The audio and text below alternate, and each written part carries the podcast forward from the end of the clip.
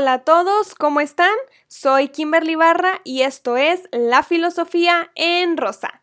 Hoy estoy grabando el noveno episodio y voy a hablar de un súper grandioso pensador que medio mueve el piso cuando lo conoces y luego dices, boom, sir. Me parece increíble su forma de pensar, de escribir y todo lo que puedes hacer con tu vida cuando conoces este tipo de teorías existencialistas, algo distinto a lo cotidianamente dicho. Bueno, me reflejo con esta teoría porque me gusta muchísimo Albert Camus. Cuando conocí la teoría de este filósofo estaba en la universidad. Tuve que leer existencialismo y exponerlo en una clase. Ahí me di cuenta de la diferencia entre él y otros existencialistas. Albert Camus fue un filósofo y literato que nació en 1913 en Argelia y vivió en Francia durante las guerras mundiales. Ahí murió en 1960. Cuando era pequeño no tenía acceso a libros ni a la educación, pero gracias a una beca pudo estudiar. Le gustaron bastante la filosofía y las letras y luego ganó un premio Nobel de literatura. Él habló de la filosofía del absurdo. Si no han leído mucha teoría o no son cercanos a ciertos conceptos filosóficos, lo que mencionaré en este episodio sonará un poco extraño, pero ya saben que me esforzaré por aclarar lo mejor posible y de la manera más fácil cualquier palabra.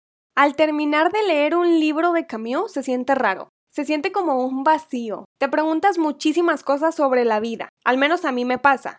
Me hace pensar que no tiene mucho sentido ser feliz o querer acumular cosas, porque al final de cuentas la vida no tiene tanto sentido. Pero Camus, con su existencialismo, quería llegar a lo más profundo de lo humano. No le interesaba justificar todas estas cosas con alguna religión, alguna metafísica. Quería ver el sentido meramente humano por buscar siempre un orden a las cosas. Ahí veía lo absurdo, y lo explicó bastante bien en su obra llamada El mito de Sísifo. Lo resumo. En la mitología griega, Sísifo fue condenado por los dioses a empujar una roca enorme sobre una colina. Cuando lograba llegar a la cima, la roca caía por el valle. Sísifo debía bajar por ella y volver a subirla una y otra vez. Ese era su castigo. Al haber una rutina, estableciendo un orden en algo completamente absurdo como empujar una roca, Camus pudo observar ahí el absurdo. Vivir la vida es algo así, no tiene mucho sentido. Para Camus, el problema filosófico más grande que había era el suicidio. ¿Por qué? Porque Sísifo, teniendo esa condena con la roca para el resto de su vida, no se suicidó. Se dio cuenta que haría eso para siempre. Se dio cuenta de la rutina y aún así no se suicidó. Camus creía que las personas que no nos hemos suicidado somos quienes aceptamos la vida, aceptamos lo absurdo de esta y decidimos seguir aquí. En cambio, quien se suicida se da cuenta que no pudo responder a la pregunta de por qué estamos aquí. Él era un filósofo vitalista, así que estaba en contra del suicidio.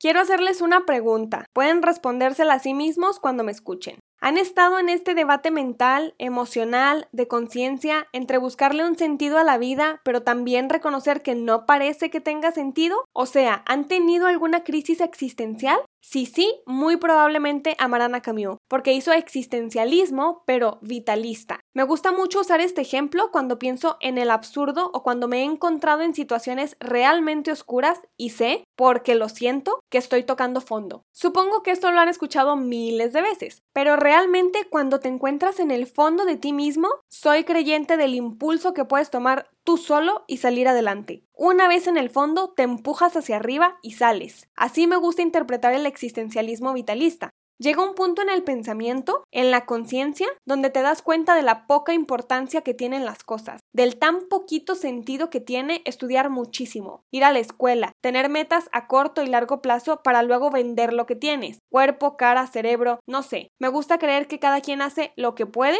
con lo que tiene.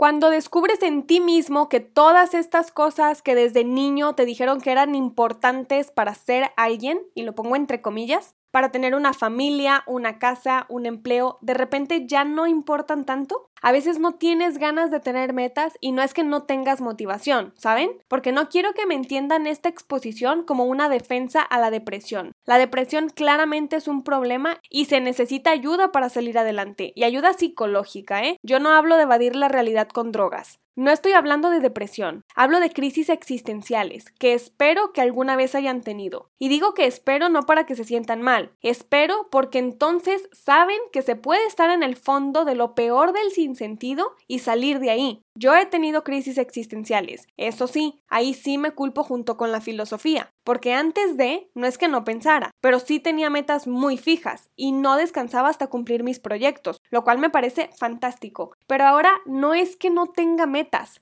tengo más, pero estoy consciente de mis libertades y mis impedimentos. Siento que disfruto más, que me como la vida cruda, que se come de distintos sabores, con distintas visiones y no en una positividad pendejamente excesiva de querer estar bien todo el tiempo. Pues no, por eso me gusta Camus porque lo encuentro en este equilibrio entre la positividad y la negatividad, en un vitalismo muy real y muy crudo.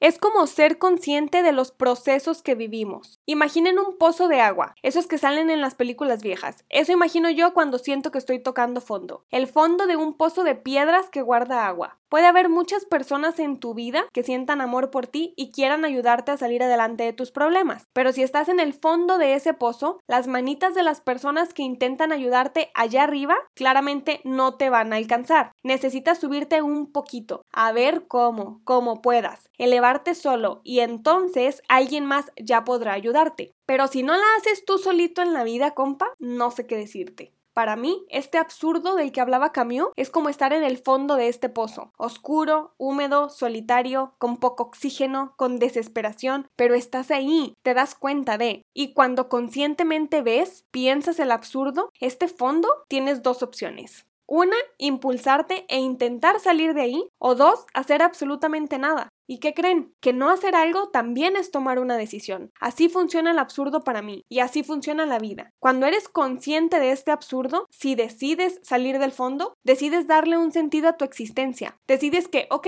la vida no tiene sentido, pero yo le quiero dar uno es darte cuenta que no tiene sentido crecer para estudiar, trabajar, luego hacer una familia, es darte cuenta de lo absurdo que es pasear en un centro comercial comprando cosas o lo absurdo que es maquillarte o ir a la playa. Una vez que entiendes el absurdo, que ves que no tiene sentido arreglarte y verte bonito ni siquiera para ti mismo, pues entonces decides darle un sentido tú. Decides que ir a la escuela tiene un sentido porque quieres un título universitario para tener un buen empleo, o simplemente para sentirte bien contigo mismo por haber cumplido una meta que te propusiste. Le da sentido a buscar y encontrar una pareja que esté en la misma sintonía que tú, que quieran cosas similares o de las maneras similares, así como también tiene sentido separarte de alguien cuando ya no compartes partes, pensamientos ni sentimientos. Le da sentido al matrimonio y a la fidelidad, sino para qué chingados te casas. Así le da sentido a tener hijos y educarlos para llenarles sus cabecitas de todos tus juicios de valor. Y por eso ves a tanto niño haciendo cosas grandiosas en talleres artísticos, en algún deporte, aprendiendo idiomas, pero también ves a tantos pobrecitos pudriéndose la cabeza desde chiquitos con un videojuego o un celular para que no estén chingando a los papás, ¿no? Una crisis existencial, veámosla como estar en el fondo de ese pozo de agua y el absurdo entonces es vivir ese proceso de poder decidir salir de ese pozo o quedarte ahí. Una vez que reconoces el sinsentido, pues dices, no quiero quedarme aquí. Así tienes vitalismo. Y más o menos eso sería el existencialismo desde la teoría de Camus.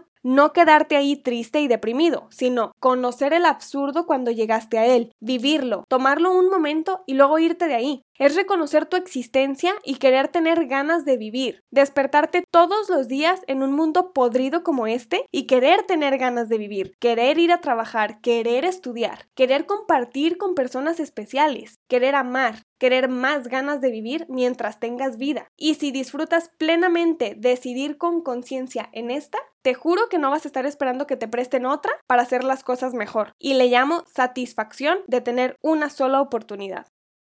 Cierro.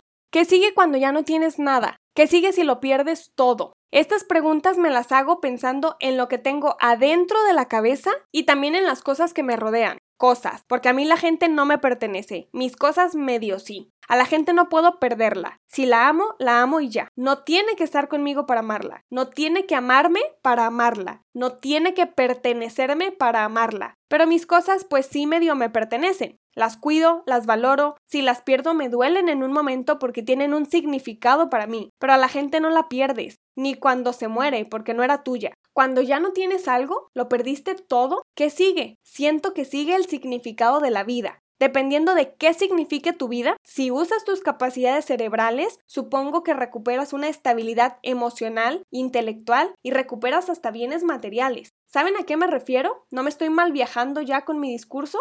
Siento que hay preguntas muy fuertes que te plantean tu existencia aquí, que te hacen darle un significado a la vida. Si tu existencia es porque te sientes hermoso y eres muy sociable y así eres feliz, qué bueno, increíble, haces lo que quieres. Si tu existencia es simplemente existir como hojita de árbol flotando en un río, pues también qué bueno. Si tu existencia tiene sentido para juzgar cómo vive alguien más, hay de dos o tu vida está tan jodida que mejor te metes en la de otros porque qué difícil resolver lo tuyo, o tu vida está completamente resuelta de absolutamente todo problema y entonces te sobra tiempo como para ver cómo viven los demás. Y yo siento que nada más Diosito podría estar con una tacita de café con la vida resuelta, porque entre guerras, crisis económicas, políticas, inestabilidades emocionales, el mundo ardiendo, pues no cualquiera está tan tranquilo con su existencia, ¿no? Darle un significado a tu vida no me parece que sea algo sencillo, porque evolucionas, te modificas, cambia todo dentro de ti, tus metas, tus sentimientos, tus propósitos y cambia la forma en la que ves la vida. Así que ante cada situación que te mueva el piso, el significado de la existencia propia también cambia. Cambio de filósofo. En una entrevista a Michel Foucault, un reportero le dijo incongruente por haber opinado algo distinto a cuando tiempo atrás le habían hecho la misma pregunta. Y Foucault respondió que después de tantos años leyendo era evidente que cambiaría de opinión. Así que estar en constante búsqueda de sentido de la existencia, sabiendo que no tiene sentido hacer eso, pero ya estamos aquí, se vive de manera muy divertida y es muy rico